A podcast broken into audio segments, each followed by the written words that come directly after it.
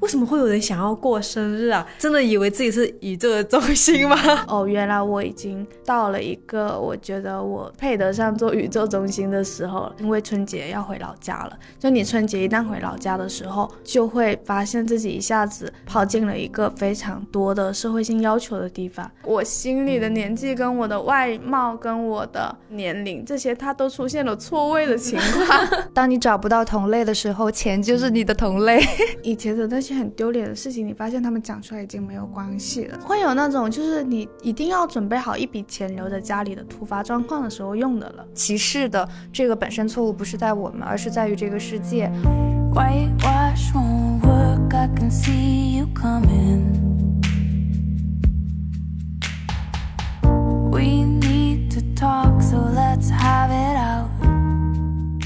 大家好，欢迎来到不把天聊死，这里是青年媒体我要无求你旗下的播客，我是仙草，我是米花，我是温迪。这一周呢，我们三个女生想要一起来聊一聊我们共同的二十六岁感悟。我昨天在准备这些的时候，也觉得说，其实二十六岁真的是一个很普通的数字，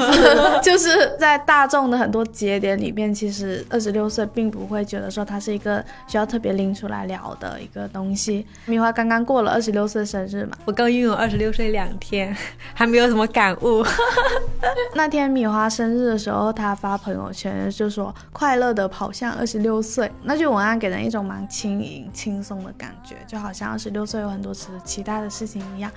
然后我觉得我们对于每个年龄，其实可能都会有过一种想象，或者是一些美好的期待的。今天就来聊一聊，就是二十六岁这一年，我们有哪些期待消失了，又有哪些期待是新增长出来的？因为我之前是觉得我是一个不喜欢过生日的人，因为我的生日是靠近过年嘛。那我像我高中啊，什么时候都是在放假的时候。我家人如果给我说生日快乐，我会觉得非常尴尬，我就会想，又不是一个什么了不得的日子，而且我和我家人又不亲近，我觉得说生日快乐这种行为很像西方的那种，嗯，很亲密的感觉。对对，然后我就会觉得好尴尬，我就不喜欢他们记得我的生日，包括我后来呃上学或者是毕业之后，我都会觉得。为什么会有人想要过生日啊？就是真的以为自己是宇宙的中心吗？我之前还有那种很黑暗的心理，就会想看到有人发朋友圈，我就会想。没有人关心你的生日了，比如说，因为他发朋友圈的时候，我是不关心他生不生日的，所以我就会觉得，如果我过生日，肯定也没有人关心我生因为你跟人家不熟吧？对，就会那种不熟的心情，我就会觉得过生日的时候就不想发朋友圈，也不想要被太多人记得。但后来我就发现，其实不是我不喜欢过生日，我是因为我很怕没有人记得，没有人关心我，所以我就率先告诉自己，我不 care 他，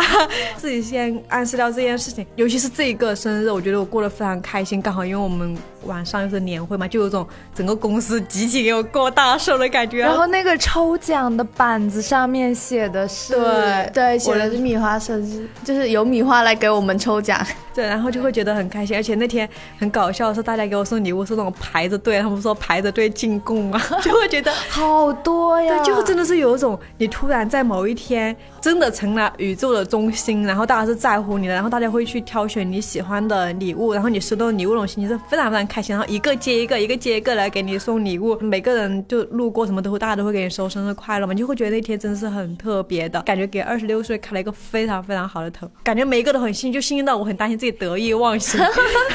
然后摔个跟头这种感觉。是因为我自己以前也会像米花那样子，觉得就是过生日会是一件很尴尬的事情，不知道什么时候开始。你就突然，你心安理得的觉得成为宇宙中心这件事情并不是那么羞耻的事情了。我也忘记是从哪个生日开始，就是有一有一可能有哪一年就突然觉得，哦，原来我也可以这样子，我也可以就是当一回宇宙中心也没什么。我自己肯定是从二十六岁，就这个生日，就从这个生日对，因为这个生日我是非常坦荡的接受，就是所有人都会。把你作为话题中心去聊的这种感觉，我在此之前是都是没有的。而且我觉得非常幸运的是，因为我我们公司的氛围就是这样的，对公司它有这样的氛围，它给你让你成为宇宙中心的一天这样的氛围，你就会觉得我很自然而然的去享受它，没有关系，不用感到羞耻。我觉得很是还蛮幸运的。我原本以为就是我们这种状况是少数人，我原本以为在座的三位是我有这种状况，那米花有这种状况，我也没想到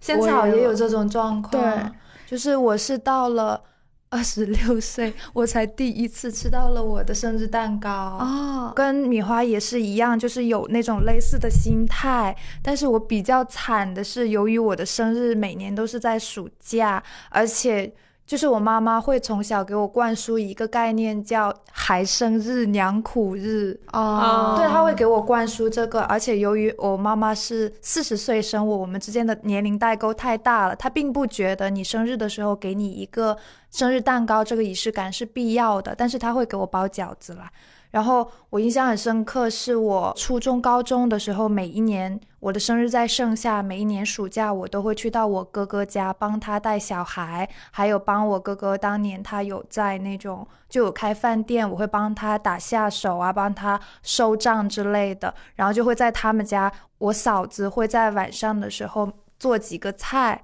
来吃，但是那种。那种餐桌上，就是我哥哥会一直在那挑拣这个菜咸了，那个菜不新鲜，就是一整顿饭都。我记得印象当中跟他们一起过的几次生日，都是在家庭争吵、琐碎争吵中度过的，所以我在那上面会有一种寄人桌旁的感觉。我就觉得那一顿饭好像不是为我准备的。然后一直到了大学的时候。我过的是相对辛苦的大学生活，因为我要一边那个跳舞商演赚钱，然后我暑假的时候一般都是会去报社实习。我记得有一年是我留校实习的时候会被安排在学姐的宿舍住，然后有一天我实习完了，那天是我生日，实习完了我回到呃宿舍楼下，但是他们还没有回来，我就没有钥匙。然后那一天又下雨了，我就打着我的小伞去到还在开着的学校的。小超市那里，然后它外面是有几行那个松树，我就坐在它底下的那个叫什么长椅上面买了。那时候我。买得起的，觉得很好吃的面包，它是桃李手撕面包，那个手撕面包真的很好吃。就那个面包，再加上大概十几二十块钱的呃苏打饼干和饮料，我就坐在那个松树下面，大大的松树下面，然后那个雨呀雨丝就很讨厌，它不是那种大雨来的，它就好像是无孔不入一样，搞得你身上也黏黏的。然后就在那个情况下。呃，跟跟我就是哽住，就是努力不哭，跟我妈妈说了一下，因为每年上生生日要跟妈妈打电话，说我今天干了什么，我现在很好，我在等学姐去给我开门，然后我自己有在吃好东西，然后有在吃饱，就种种的这种记忆都会让我产生一种心态，就是你的生日每一年都是一个不太好过的日子，所以我给自己的心理预设都是。就平平稳稳的度过这一天就好了。包括我就二十六岁之前的生日，嗯，都没有好好的过，甚至都二十五岁的时候没有生日礼物，也没有生日蛋糕。但是那次我就爆发了，就是我发现我不是这样想的。就从那一年开始，我开始希望。得到好好的对待，但是又没有像大家一样，就是说出去那一年就大爆发，然后自己跑出去买了那个几千块钱的喜欢的手链，然后到了二十六岁这一年就跟米花一样，就开始疯狂的收礼物，然后疯狂的就是我又买了一个包包（括弧这里我男朋友也有资助一半啊，防吵架预警，因为他一定会在家听这一个），所以我是发现二十六岁的生日跟我以前的生日，我会发现我会。坦然的重视它，就是坦然的接受自己有在重视生日这件事情。我觉得是我扭转了过去那种辛苦的生活、孤独的意志下面养成的那种我不值得更好的生活、更好的过一个生日的那种心态。所以我其实很羡慕那种从小就可能你到了生日那一天，然后家里就会给你准备蛋糕，然后给你准备礼物的那种小朋友，就他们从小就会感觉到一种。哦，我是很开心的出生在这个世界上的，对，就是有人会为我的出生而庆祝。但是我们小时候可能是没有这种记忆的，然后这种觉得自己出现在这个世界上是一件很好的事情，是一件很需要庆祝的事情，这种观念是需要自己后面慢慢再去寻找的。对，而且我感觉是我们可能处在同一套的那种。家庭对家庭的教育，那就是说你不要太张扬，然后你不要太出挑，就是哪怕是你只是说你今天你生日，你要成为那个被接受所有祝贺的人，那个都是一种张扬的表现，你还是要内敛一点，你要站在角落，低调一点，对，要低调，要难以启齿。女孩子就是你可以低调一点，不用那么的夸张的张扬的去宣告世界这一种。而且我感觉其实这这也有一点和我就是有没有。呃工作之前也会有区别，就是我没有工作之前，就是朋友的生日对我来说，就是我会很想要记住他们的生日，我也会去记住，但是呢，嗯，到他们生日时候，其实我是拿不出很像样的礼物。然后也不知道该发多少钱的红包，其实发多少对我来说都是一种困难的事情，就是觉得很艰难。然后，嗯，大家过生日的时候，就会觉得你除了说声生日快乐之外，你去给他们买礼物也只能买一些便宜的。但是等到你工作之后，你有一定的经济能力之后，你去给朋友挑选礼物，成了一件很开心的事，是会享受这个过程，对，就会很享受你给他们挑礼物的过程，因为你不太需要去考虑预算了。当然，就肯定也不会很贵，但是在你能力范围内，你能买到比较可爱、比较好的东西，你就会觉得这个东西是开心的。那与此同时，你也会期待自己的。我觉得你也不会带着愧疚感说，哎，你的生日会不会给朋友造成负担？对我也会有这种想法。对，希希望这种心态大家越早找到越好。我是觉得，我也是这两年才会感觉到，特别是今年会感觉到，哎呀，我今年为什么买了好多礼物给别人啊？对。然后生日的时候也会觉得，哦，我收到了好多礼物。记得我就是一边在跟我男朋友视频的时候，然后一边跟他分享说这个礼物是谁送给我的，然后这个礼物是怎么样怎么样的，然后我男朋友就抱着那种羡慕的语气说：“天 哪，好多礼物啊！你快点把他介绍给我们啊，我们熟了之后也会给他准备礼物，好不好？”自己今年生日的时候没有意识到说，哦，原来我已经到了一个我觉得我。配得上做宇宙中心的时候了，就我也没有意识到这件事情，因为我可能从去年的时候，因为我去年不是办了生日聚会嘛，但是去年办生日聚会的时候，也会有一种啊，我是要把我的好朋友们聚在一起的感觉。然后我们不是我们共同的朋友 Kitty，她就是那种。会在生日那一天心安理得的做宇宙中心的人，对我觉得他也给我带来了影响，就是到那天就开始快乐的跳舞，然后非常就是非常说我是今天我是小公主，所有人都要照顾我那种心安理得的表现，让我觉得哇好羡慕，然后我也逐渐成为了那样的人。那你们以前对于可能到了二十五岁以后，二十六岁的？一个女生会有一个什么样的想象？你们觉得自己现在这个样子跟以前脑海里面的想象会有误差吗？其实，我觉得那种误差应该是来自于社会给我的想象，并不是因为我自己是没有想象的。那别人告诉我什么，电视剧告诉我什么，我就收到什么，就是一种被养成那种感觉。我感觉二十六岁是一个非常微妙的年纪，它其实比二十五岁还要微妙。对我来说，就是因为按照我们感受到的那些。就是经验，女生最迟还能被称作年轻的女性是在二十五岁，一旦你到了二十六岁，就一定是要叫阿姨了，就是你就再也不是姐姐了。然后就是因为二十六岁的时候，哪怕一个女生她读过大学，就是已经毕业三四年了。然后就可以已经到了生孩子年纪，那你其实你就是你真的就是阿姨了，就会有这种感觉。而且二十六岁嘛，四舍五入就三十了。对他到了那个四舍五入是三十而不是二十对，如果你二十五岁，你还能四舍五入，你还在二十岁。你二十六，你这就是已经踏入三十岁的行列了。然后你就会觉得，嗯，会有更多的焦虑，就很担心说，哦，是不是什么都还没有做？然后一切都还没有稳定下来，就突然怎么就三十岁了，就二十六岁了。就我之前想象中的二十六岁，可能要么就是处于一个非常张牙舞爪的和家庭做很艰难的对抗的。就是一个样子，要么就是你认命，你去结婚啦什么的。然后今天早上开早会的时候，就是突然还提到，就是我们之前看那个《始于极限》那个书嘛，就上野千鹤他就说，就是他说他的那那个年代，女生总是会被比作圣诞蛋糕，因为她只能在二十四岁的时候赶紧去结婚，她一旦过了二十五，就已经是老剩女了。就这种剩女的观念，就是你到这个年纪是大龄了，这种二十五、二十六之后是大龄的这种观念，到现在其实还是很。根深蒂固，然后我就会觉得，就是我想象中的二十六岁其实是很一个蛮艰难的年纪，你又要对抗家庭，然后你又要对抗你想象中的那个社会的各种功成名就的东西嘛，但这些你可能你都没有，然后你你在这个年纪之后，你会有很大落差，觉得自己哦，我怎么会这样？但其实就是。我自己真正到这个年纪之后，我就会发现，哎，好像没有。我怎么觉得我还是就是感觉心理年龄停在了二十四岁，然后就是远远的停滞了，就是你的心理上的、你精神上年龄并没有在往后走。就是其实那种没有往后走，不是不是说我想要非常留恋。年轻的自己，而是觉得好像即使呃社会性的年龄增加，并没有给我的生活带来就是冲突、冲就改变就不好的一面，然后我还是在继续我的生活，继续我想过的人生，那种感觉是还蛮好的。可能是因为我们没有在一个社会性的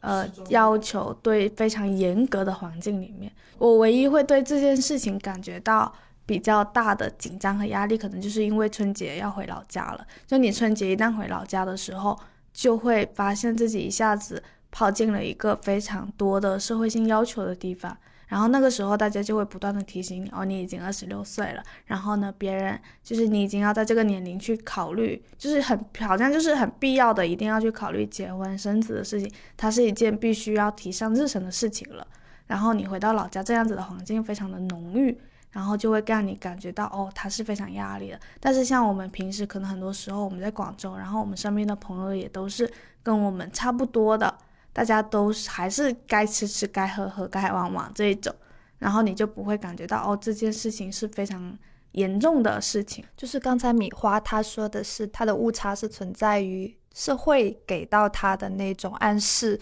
然后我这边是有一个参照的人，就是我们之前共同的好友，我们一位同事西西。就是我当年来到 w Uni 的时候，正好是二十二岁、二十三岁，而他正好是二十五岁、二十六岁，所以他就变成了一个当年在我心目当中非常鲜明的一个二十五岁的形象。就是那个形象，大致说就是。他会很喜欢穿自己松松垮垮的卫衣，然后在现在我们这个季节穿一个后面有开叉的，然后到自己膝盖以下的很自如的一个裙子，然后一条打底裤，然后一双 Tipline 的那个鞋，就是这个形象啊，在我这里就会有一种很舒适、很率性的，然后没有特别男性凝视的那种形象。而且他，我们这位同事，就是他对于工作的态度，那个时候我还没有。办法达成他那个状态，就是他的生活、友情和工作是给我感觉是可以随时可以，呃，就是切换，他是很自如的切换的。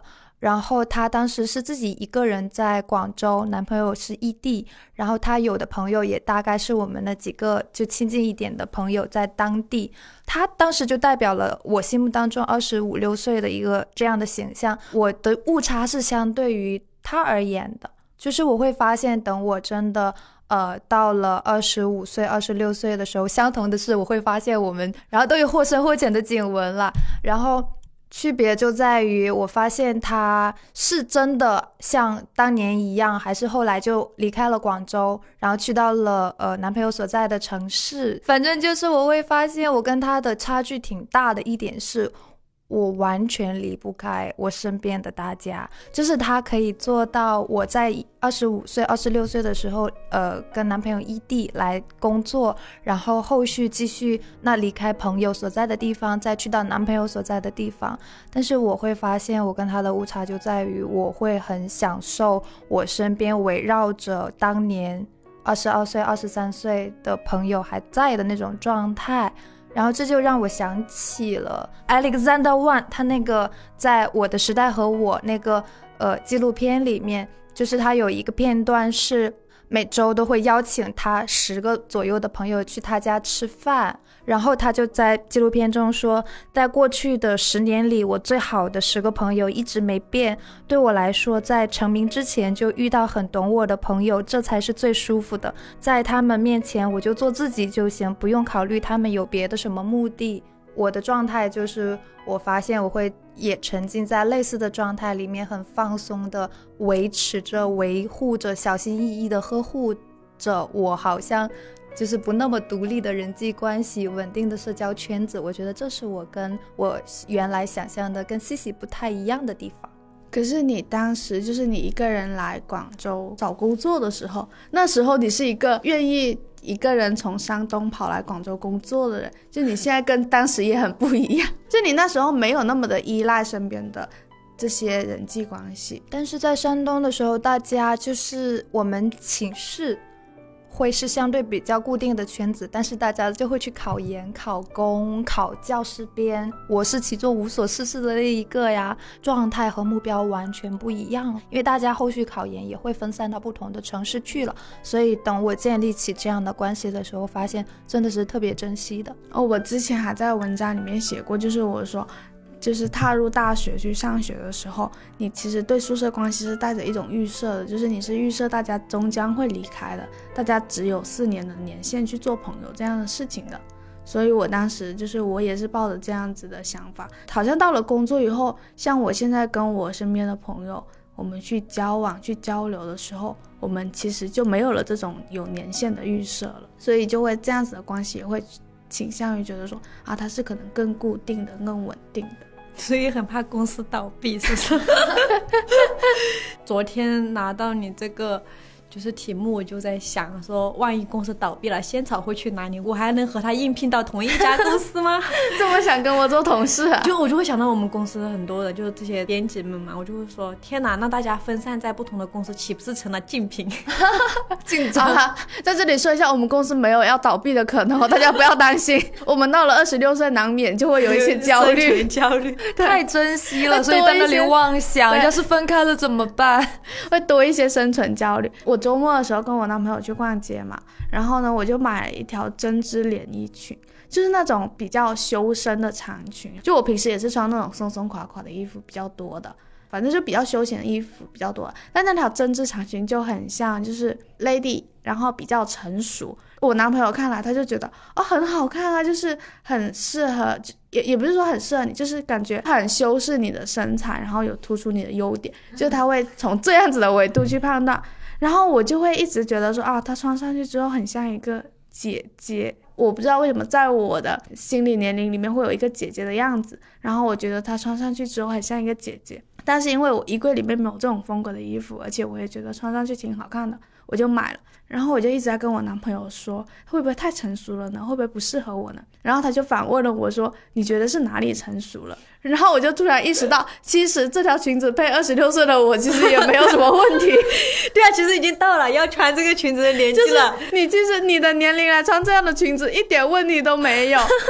然后我就会发现，就是我的。问题在于我心里的年纪跟我的外貌跟我的年龄这些，他都出现了错位的情况。反正我觉得我在跟他说这件事情的时候，也觉得很好笑。然后另外一个就是在我脑海里面也会有一个，呃，就是这种二十五岁、二十六岁的形象。就是我有一个表姐，大概上大学的时候，我那个表姐就已经出来工作三四年了。我很少见到她嘛，然后就是只有过年的时候，偶尔会。见到一两次，就他来我们家吃过一两次饭，然后再经常的情况会听到什么，就是他过年的时候没有回家，他出去旅游了，然后或者是今天说有亲戚饭局，那个他妈妈来我们家做客的时候就说啊，他说他不想来，然后我们就不管他了。就是在我以前，就是会有一个模糊的形象，就是这个表姐好高冷，然后这个表姐就是也不太亲近。然后也不怎么出现，就是我当时就不理解，只会困惑说为什么他会这样子呢？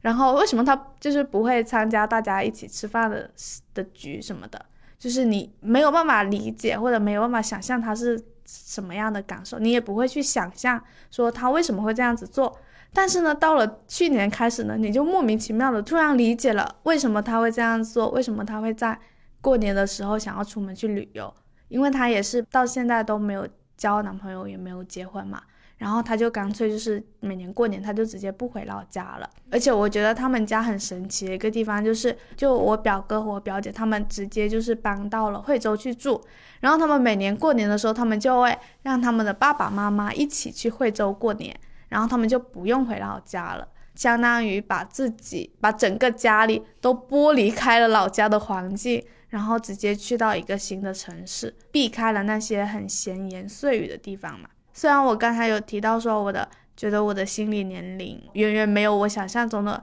到了这个年纪，但是我也会发现说哦，我也会理解了一些我以前从来没有想过的事情。像我突然理解了我表姐为什么她会去拒绝亲戚的饭局，然后她为什么会想要在春节的时候不回家了。然后为什么他看起来是很高冷的样子？因为他也是在外面的城市生活嘛。然后像我今年春节，我我从去年开始，我就会感觉到说，我回到老家的时候，就会有一种疏离的感觉，就是你没有办法很好的融入那里的一切了。所以你可能在很多时候看起来总是很沉默、很安静。我就发现我自己还是你还是自然而然的到了。那一种能理解这一切的时候了，而且我感觉我们一直在讲心理年龄这个东西嘛，就觉得我们心理年龄是我们好像还更小一点，还就是可以喜欢很幼稚的东西，然后就是就是为一些特别小的、特别无聊的事情开心，然后尖叫，就感觉和你二十六岁的形象很不符合。但是我又会想说，是我们。二十六岁应该怎么样？就只是被规定。对，就是大家觉得到这个时候，大家就该这样了。我觉得可能很多人都知道自己还没有这样，但他们都开始装这样了，就是被迫，然后就是下意识的自己去装作这个样子。对，所以我感觉是不是很多人其实他们到二十六岁到三十岁的时候，他们其实内心还是住着一个可我们觉得的小孩，就是说对那种就是一惊炸的小孩又很可爱小孩，但他们已经不敢表现出来，因为他们觉得这不是三十岁，不是二十六岁的人该有的。然后因为他们都不表现出来，你会觉得嗯，二十六岁的人好成熟。对对，因为大家都不表现出来，所以觉得每个人好像都很成熟。其实并没有，对吧但？是可能每个人心里面的那个住着的那个年龄其实是不一样的。那你们觉得自己身上有生长出哪些新的以前没有的特质吗你有发现我身上有变了的特质吗？？Wendy 以前在我们看来，她是一个很飘的对仙子一样的人。就是不管是她穿的衣服也好，会穿那种看起来不太日常的衣服来公司上班，就可能那种斜了一半肩膀没有衣服的那种包就是感觉穿起来不太舒服的是吗？不是不太舒服，就是穿起来很很就是很漂亮，嗯很像去夜店的那种。那时候也的确是对对，他那时候也的确经常去夜店。然后呢，他还有就是因为他写的东西本身就是比较乡村文学、商业文学，对，就像那一次我跟布莱克录播课，我就很想把大家带入那种乡村环境里面。我会很喜欢写环境类的东西。他有一张照片，就是穿着一个白色的裙子，光着脚在海边海边跑的那个照片，你会觉得那个就是二十二岁的 Wendy。二十二岁的 Wendy 就是披头散发，真的光着脚跑，然后穿着一个白色的裙子在海边奔跑，就是他就是这么一个形象。然后现在是什么形象呢？现在就是穿着一个，就是把头发扎起来，然后穿着一个毛茸茸的像睡衣一样的衣服，然后有时候会穿着男朋友的卫衣，站在他们家那里说：“你要吃啥，我给你做。”注意是你要吃啥，不是你要吃什么。或者就是我今天做了包子，我给大家带，他的变化让我们都措不及吧。但是我觉得他内心可能还是有一部分就是属于那一种在海边奔跑的奇特的女子的形象的。就有时候录播课的时候，你还是能感觉到她是个很奇特的女子，但是大多数时候她的外在表现确实已经变成一个会张罗你吃包子、吃什么东西的人了朴。实的人。我在你这里得到了一点印证，就是我之前有在播客里面说我是那种地母型的向日葵一样的 ENFJ 嘛，然后我最近其实上一次测是二零一九年五月，很早之前了。然后我最近就是由于我想要写一写二零二二年回顾的时候，我就想起来再次去测试一下我的 MBTI 人格，然后我就测了大概四五遍吧，到最后真的会发现。的确是从 ENFJ 变成了 ENTJ，就是 F 和 T 的区别，就是一个 F 是偏直觉型、感觉型、情感用事的人，变成了一个 T，条理有逻辑的，比较注重现实原则的那个 T 嘛。更现实了，对，更我就因为我经历过过，因为我呃离开过我有你一段时间，呃，就是离开过，然后再去到别的工作环境的时候，我有过一段找不到同类的时间，然后那个时候我就告诉自己说，没关系，当你找不到同类的时候，钱就是你的同类。我觉得是那个 E ENFJ 人格下面的那个很偏 F 的那一部分，让我来到了广州，做了一个非常看起来有点料峭、危险，有一点就是随机啊，或者是不知道前路如何的一个决策。但是这两年是那个 T 的人格，偏 T 的那个人格，让我就是在努力的朝稳健的工作和生活的方向去发展，尤其是二十六岁，就是也来了回来了一年多的时间，我会发现自己在趋向变成一个稳妥理性的人。感觉少了很多感性的部分。那一部分，我觉得是我没有再把它记录下来吧。其实我会很好奇，就是你会不会很怀念那一个，就是会一边敲字一边写很多很奇妙的文字的东西的那自己？很幸运的是，我在二零二零年前后有高频的输出过一段时间的我想写的东西，可能它不是特别的完美高分，但是我知道那些东西是只有我能写出来的东西，很瑰丽的东西。然后我觉得好像自此刻的自己，我总觉得无论怎么样，我都觉得好像是过去自己的拯救者一样。因为我经常会有这样一个想法，就是我敢不敢就是抹去记忆，从头再来，从这个时间段再过一段这样的呃经历之类的，我发现我都没有勇气，就是有这种想法，就是就会觉得此时此刻的自己是当下最好的自己，所以与其是怀念，不如说是我。怀念或者后悔自己没有写太多，不如去仔细的多去阅读几遍那些东西，然后我会把它打印出来，打印出来放在我的抽屉里面，然后用夹子夹住它，大概有一小摞，然后隔一段时间不忙的时候打开翻一翻，然后再去编辑掉几个字这样子。米花，你有觉得自己身上有什么新的特质？得到了那种内心的稳定，还有就是。坦诚度会更高，因为我我发现这一年我在播客或者是选题会上无数次的和大家分享我的家境，然后分享我童年的回忆，就是那些就是比如说我放过牛啊，我插过秧啊，就是跟我说他在插过秧，我超好笑。对呀，就是这些，因为我会觉得好像哪怕很多和我。境遇比较相似，就是家庭家庭条件可能都没有很富裕的人，他们都没有这种非常好像听起来很古老的回忆，然后我就会觉得我是处在那种最低谷的人，就是我经历过比别人更多的困苦那种感觉，是会让我很不敢把它说出来，我怕会别人说哇你还经历过这个，然后或者带着一种同情或者猎奇的目光去看我，但是后来我感觉我这一年就是我会非常自然的把这些事情说出来，然后觉得他我自己觉得他很好笑啊。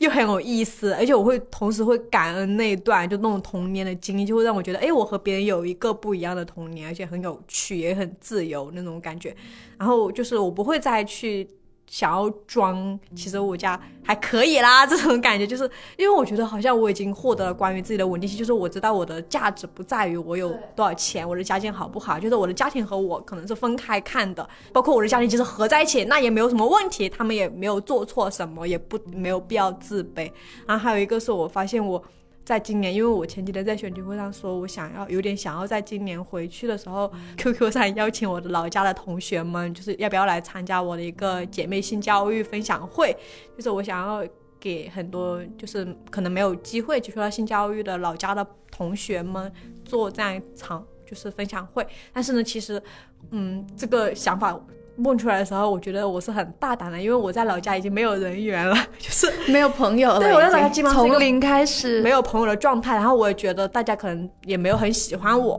我以前对这一面是很计较的，我很担心没有人喜欢我这件事情。但是我感觉，尤其是在这一年，或者是最近几天，我突然发现我已经有了非常要好的朋友，而且是志同道合的，而且是很稳定的，大家是很爱我、很真心在爱着我的。这些人之后，我就会觉得我已经被很多爱在包围了，我没有必要再去计较我曾经认识的人，他们是否愿意爱我，是否愿意接纳我，是否愿意重新认识我这一点，我就会觉得，就是我开始接受这个世界上就是有人会不喜欢你这个事实。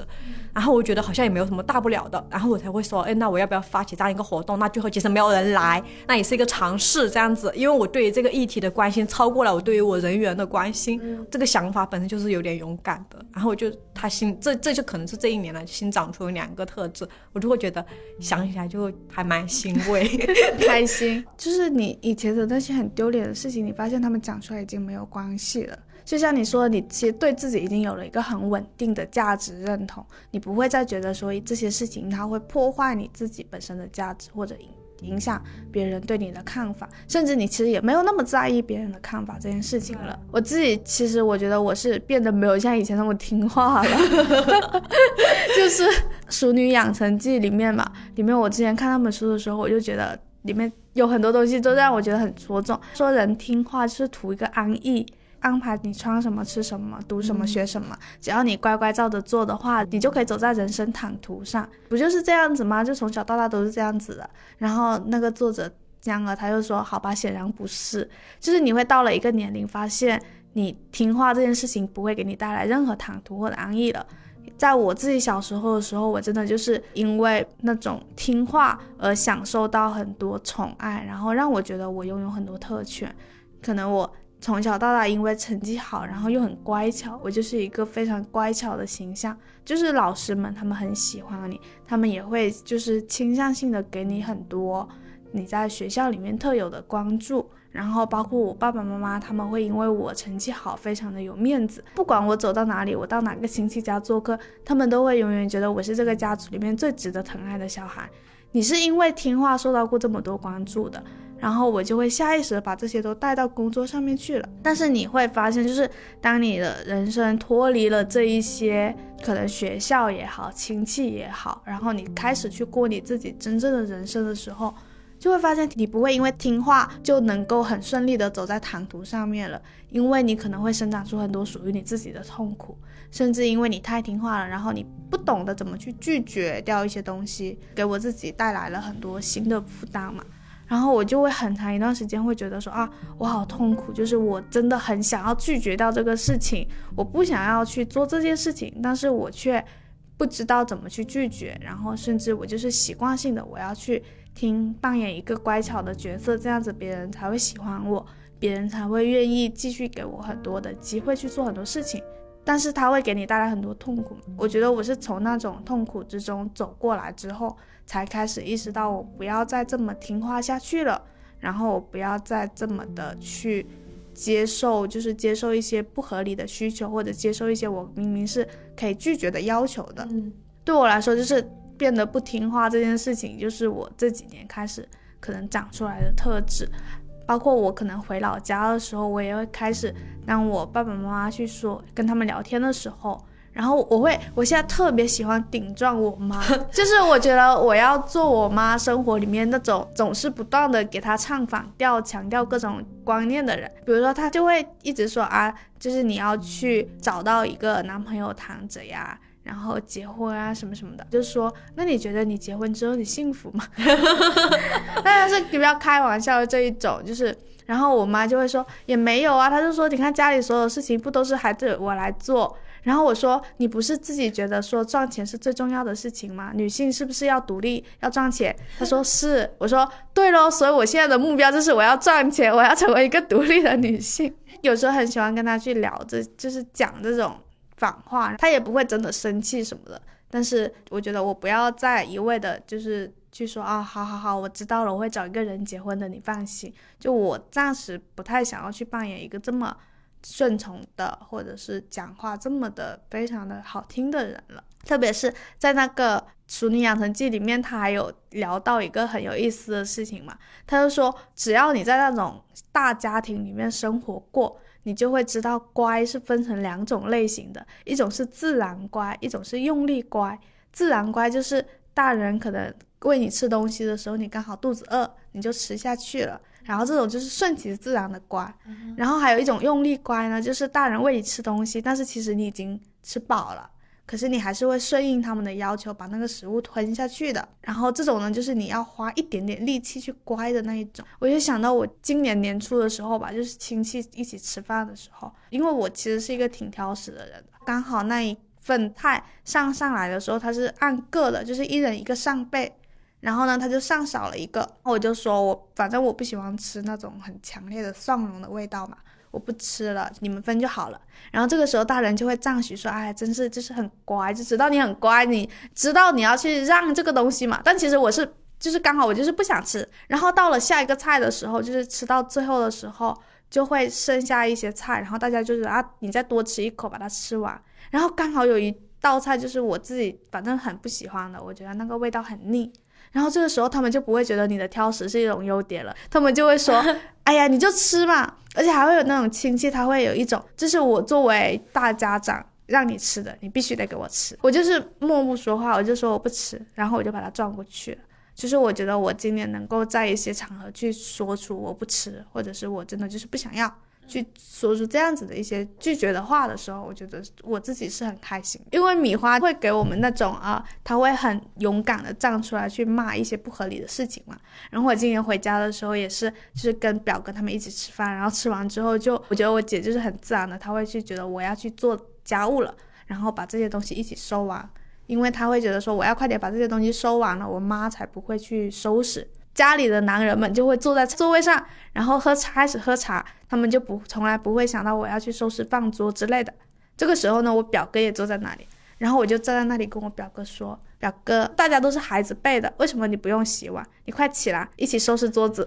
哦就我那个表哥其实已经结婚了，我的表弟可能会帮忙收一下，因为他还是个小朋友的角色。然后我的表哥就是觉得自己已经是个大人了，对大男人了，他就坐在那里了。对，然后呢，我就站在面前说：“我说你看我姐也去洗碗了，你快起来跟我一起收拾桌子。”就是我觉得我也不觉得说去收拾这样的话有什么不好的，就是你就是要去说这样子的话，让别人觉得你是一个很爱管闲事的女孩子也没有关系。就是我就是要去做这样的角色，就是要有一些人做在亲戚面前，在家人面前做那个不礼貌的，然后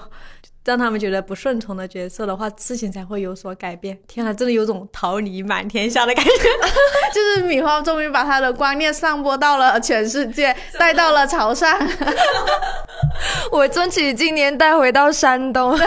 你可以在你哥挑剔那个食食物的味道的时候跟他说：“你说你下次给自己做一下试试看。”我有跟他说。哇，我感觉我这种性格其实也不一定是接触到女性主义之后才开始这样子。就是我想到我中学的时候做饭，然后我爷爷就开始说这个菜太咸了，然后我就说：“你都把它吃完，你才说你你你为什么一开始就不不吃它呢？你还不是把把它吃了？”我就直接一开始就反驳他了。我就会觉得，哎，好像有一些东西是原生自带的。对，就是你的性格里面有这一部分。然后刚好又有了一个信仰的加持之后，你就是更加放大，然后更加进往前冲的感觉。我当时也是，我哥哥就是从小到大，就是我妈妈包饺子，他永远会挑拣他的咸淡情况。然后前两年有一次聚在一起吃饺子，我也是跟他说，你你要不你就自己放盐。要么你就好好吃下去，你说这些妈妈会不开心的。因为我妈妈听了二十多年，她真的会很自我的去反省。那我下次要少放盐之类的东西。我哥也是见我这样跟他唱反调反驳，然后他当场就收了东西，跟孩子说：“我们走吧，不吃了。”然后他们就收了东西走啊。他们走了之后，我妈妈就在那说：“你不是不要这样跟你哥哥说话吗？我说吃少吃一顿又不会饿死，就是因为你惯了他二十多年，他才这样不尊重你啊。”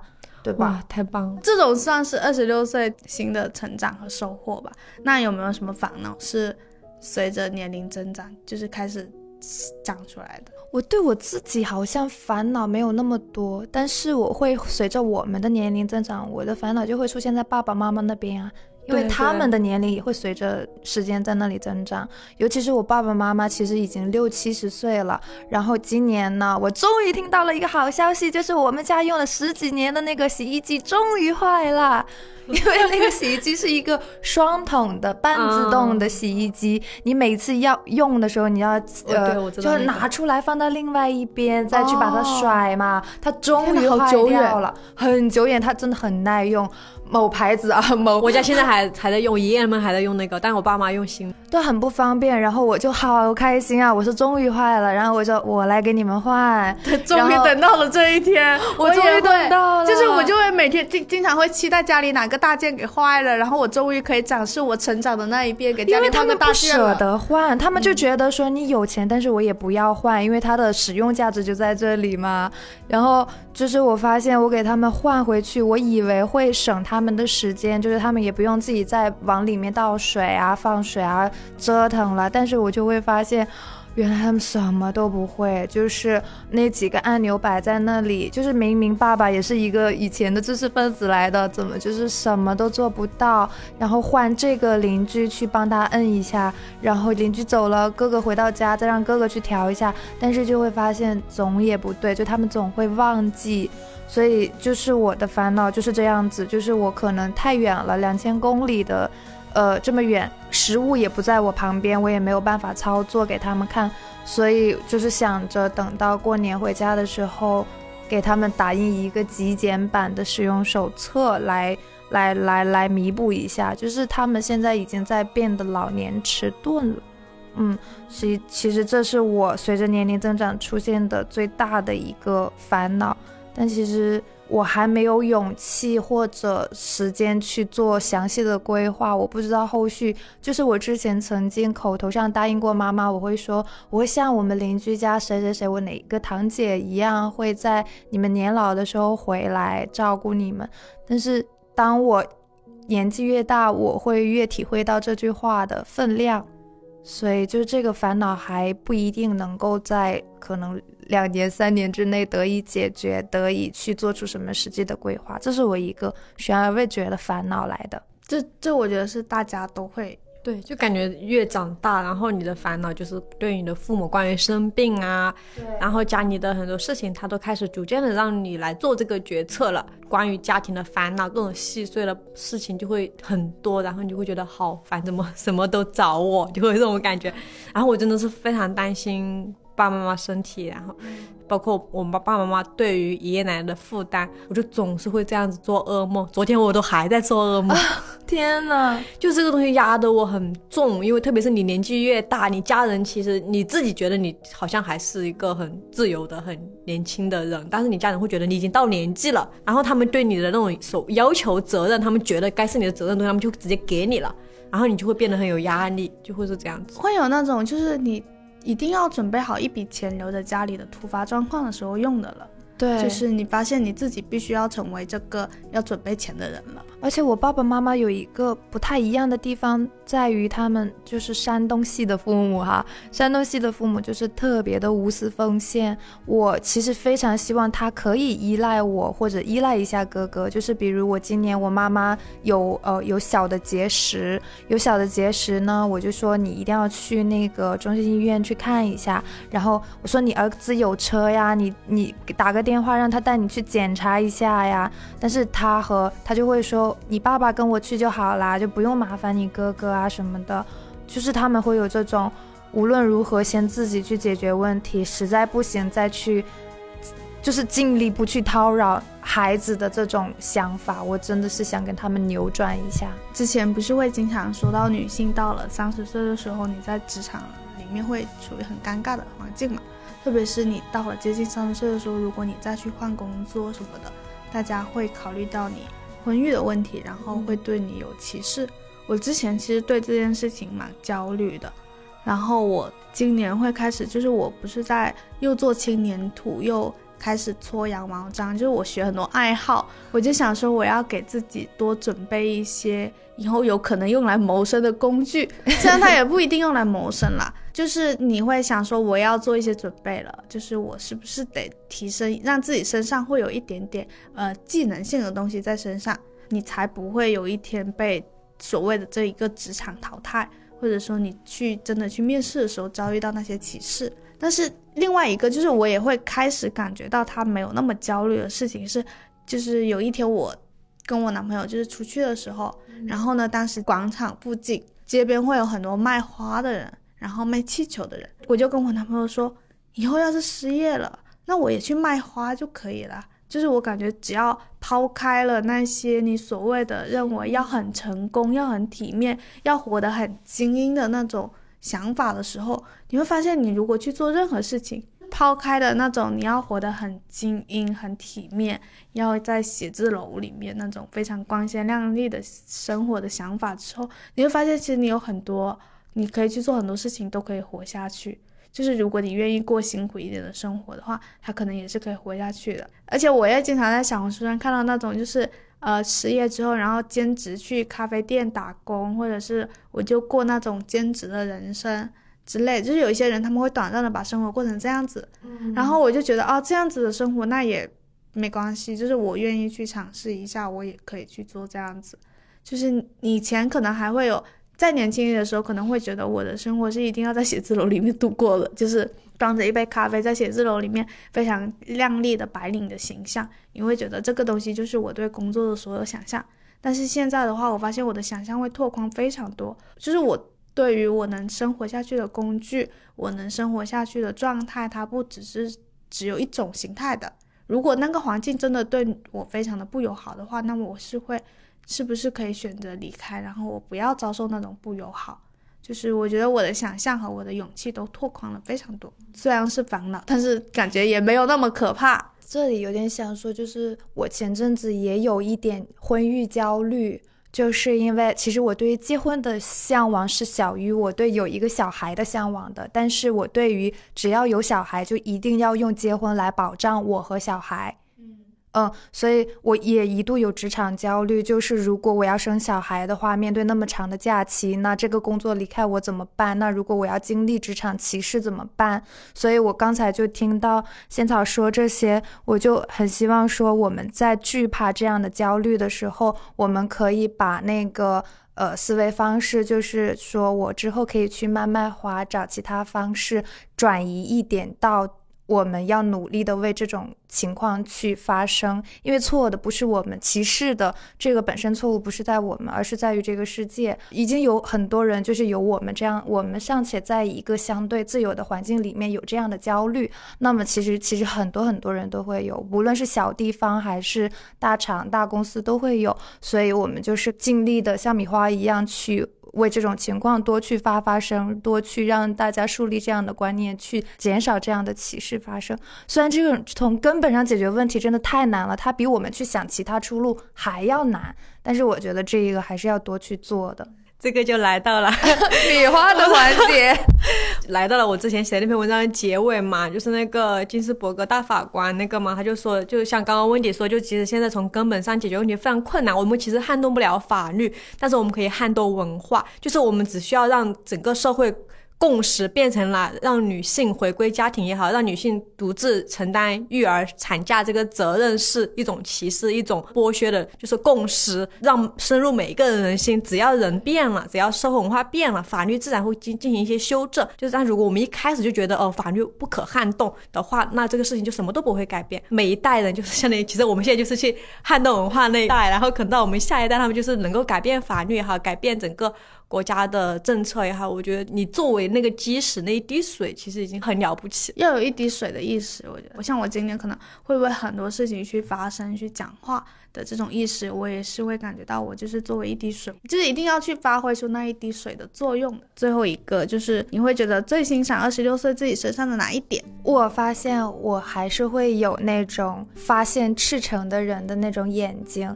因为我今年的工作其实是运营编辑，我会遇到，我会跟很多很多的人打交道，知道，因为我是一个非常敏感，我触角伸得很快的人，我会很明确的知道对方对我有什么样的目的性，然后在这样的人里面。有不乏那一种，就是他的目的很明确，但是他拐着弯抹着脚，然后去套你的话。比如说他很他想用很小的资源来撬动你的资源，但是他如果换一个方式跟我沟通，说我们目前仅有这个资源，很诚实的告诉我能不能从你们这里获取到什么样的资源，我觉得这样的沟通方式是对于我这样的人最。我最容易接纳的方式，但是因为我也遇到了不少不用这种方式的人，就是遇到这样的人的时候，我就很珍惜啊。我有认识到一两个这样的人，然后我就会发现，就他们有各自不同的爱好，他们会很很诚实的告诉我，可能我要。在这个厂的那个工作到达这里了，然后，但是我们也不会说立马就去失联了，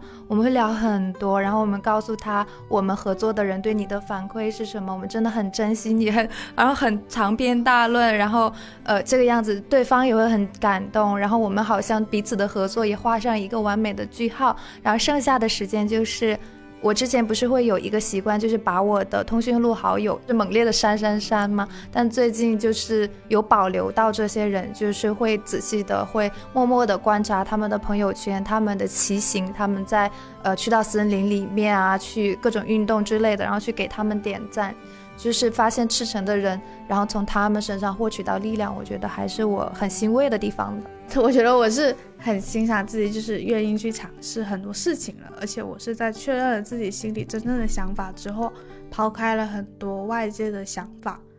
抛开了很多外界的可能会有的评价而去做。就比如说我最近开始新的一种穿搭的方式，就是我尝试了黑色丝袜。搭马丁靴，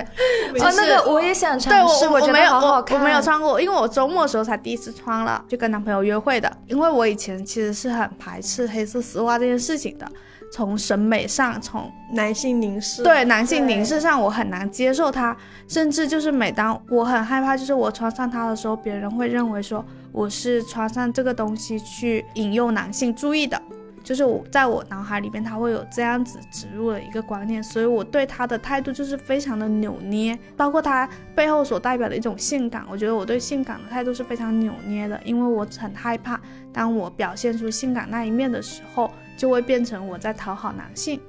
我是自己内心是很纠结这件事情的，所以就算有很多可能有一些衣服，我其实很喜欢，很很想尝试，我纯粹的就是觉得它很好看而想要去尝试的，但是我就会很害怕，我一旦穿上它就会被放入一个男性凝视的视角，然后就会被认为说你是在穿的非常的性感的去给男生看，就是我很害怕这些东西。但是今年的时候，我真的就是有一天真的就是在网上看到了一。个女生，她卫衣搭黑色丝袜搭短裙，然后搭马丁靴，真的非常的好看。我觉得就是真的就是从女性视角发自内心的认为她这一套衣服非常的好看，所以让我冒出了一种我想要尝试的念头。我真的就是周末穿出去了，然后我也觉得就是非常的自如，不会有那种我所觉得啊别人会把很多目光放在你身上之类的，也不然后单纯的从镜子里面看的话，也不会觉得这是一个。带有男性凝视的视角的一套衣服，我发现我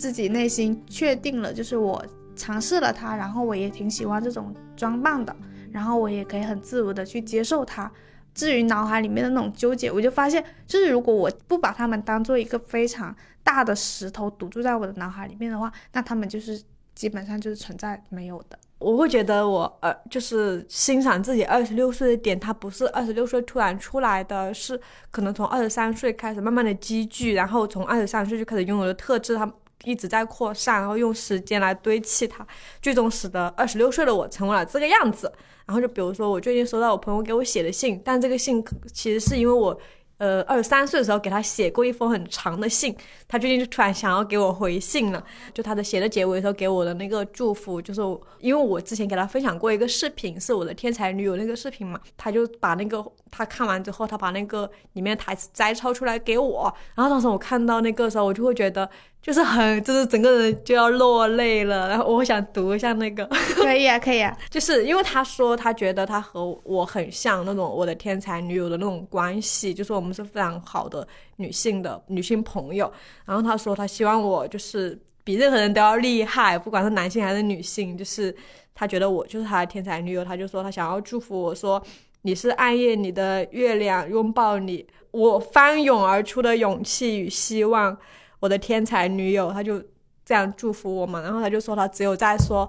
我的朋友米花的时候，才会觉得这个朋友很特别，就是她区别于闺蜜，然后又高于普通朋友，就是我在她对她而言，我是她生命中非常特别的一个人，然后我就会觉得。很感动，就他能 get 到我一切点，get 到我对于我的天才女友这种郑重的喜欢，然后他也很喜欢，然后他也同时他希望我们成为这样子的人，然后我觉得这些东西都是由于我从更早之前就和他建立了很深厚的友谊，才会导致这样子，然后我就觉得我自己就是在友谊上，我是一个不会给朋友分级的人，我也很喜欢分享，会给我的朋友去替他们。把他们没有办法表达出来的愤怒表达出来，去他们去骂人也好，然后为他们对为他们取得成就而开心。就比如像之前风控的时候。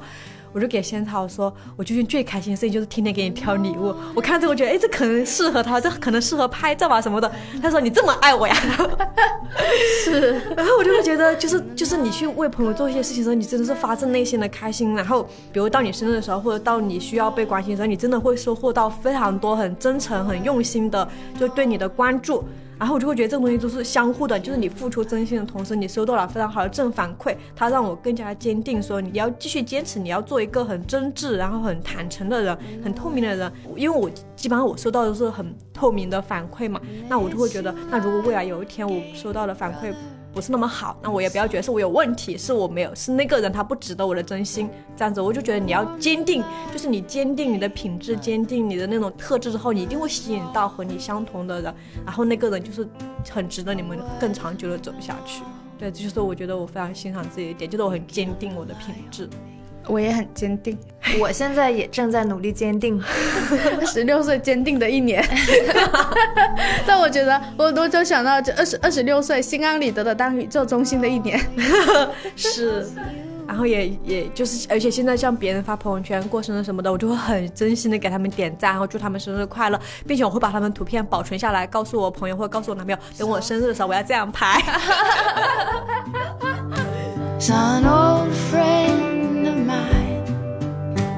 hadn't heard of his troubling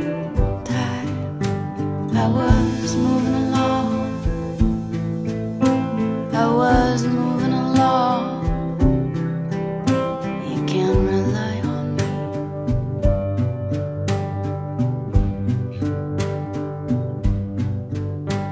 We were all.